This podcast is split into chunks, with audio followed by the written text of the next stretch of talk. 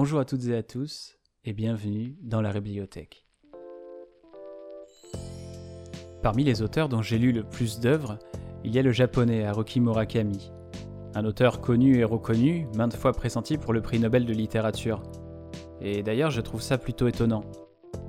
L'univers du bonhomme, qui oscille entre le quotidien, le surnaturel et la métaphore, me semble assez éloigné des prérequis d'un prix littéraire. Mais c'est précisément ce que j'aime le plus dans ces romans. En rentrant dans un roman d'Haruki Murakami, on peut s'attendre à trouver un cocktail d'éléments qui diffèrent très peu d'un livre à l'autre. Un protagoniste masculin désabusé, parfois dépressif, souvent en quête d'identité. Des personnages généralement peu expressifs, mais qui recèlent en eux beaucoup de profondeur. Des situations où le fantastique côtoie ou fusionne avec le réel, le tout pour créer des situations qui oscillent entre l'alambiqué et l'incompréhensible, systématiquement reliées par une métaphore globale. Le livre dont je voulais vous parler aujourd'hui n'échappe pas à cette règle. Il s'agit du quatrième roman de l'auteur, intitulé chez nous La fin des temps. C'est le roman avec lequel Murakami m'a mis ma première grosse claque, après la course au mouton sauvage que, il faut bien l'avouer, j'avais acheté par hasard parce que le titre était vraiment rigolo.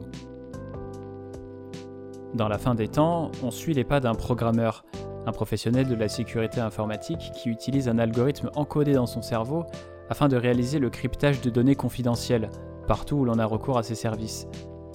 Dans le cadre de son travail, il va rencontrer une grassouillette jeune femme ainsi qu'un excentrique professeur, qui vont le précipiter dans une conspiration technologico-surréaliste qui menace littéralement l'existence du monde. La richesse du livre repose sur beaucoup d'éléments, mais si je vous recommande Murakami, c'est d'abord pour son style. D'une fluidité et d'une efficacité diabolique, il nous fait tourner les pages sans même qu'on s'en rende compte, et ce, malgré la complexité du propos de la fin des temps, dont le registre oscille constamment entre la science-fiction, le fantastique et le conte philosophique. Vient ensuite la construction du roman, qui a recours à une narration croisée entre deux mondes, à l'ambiance complètement différente que rien ne semble réunir en premier lieu, mais en premier lieu seulement. Chaque alternance entre le pays des merveilles sans merci et le village de la fin du monde est une occasion de faire varier les narrateurs et les enjeux d'un chapitre à l'autre, ce qui est de mon point de vue toujours appréciable. Je pourrais également vous parler des différents personnages, franchement marginaux au sens propre comme au figuré.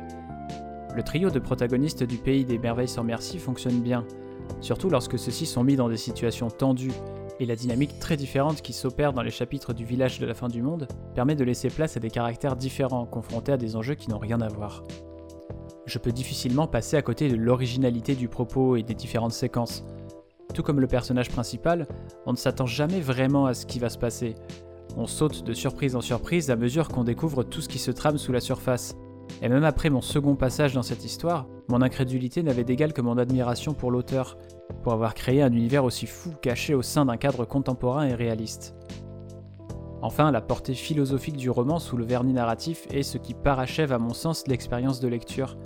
La réflexion poétique et métaphorique sur les sentiments, les émotions et la psyché humaine sont autant de cerises sur le gâteau que constitue la fin des temps.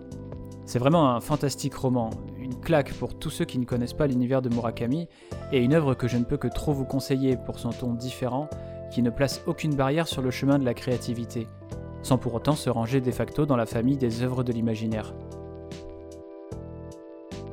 Merci beaucoup d'avoir écouté cet épisode. J'espère qu'il vous aura donné envie de mettre ce livre sur votre table de chevet. En attendant le prochain, prenez soin de vous et n'hésitez pas à revenir dès qu'il vous plaira dans ma petite bibliothèque. Allez bisous.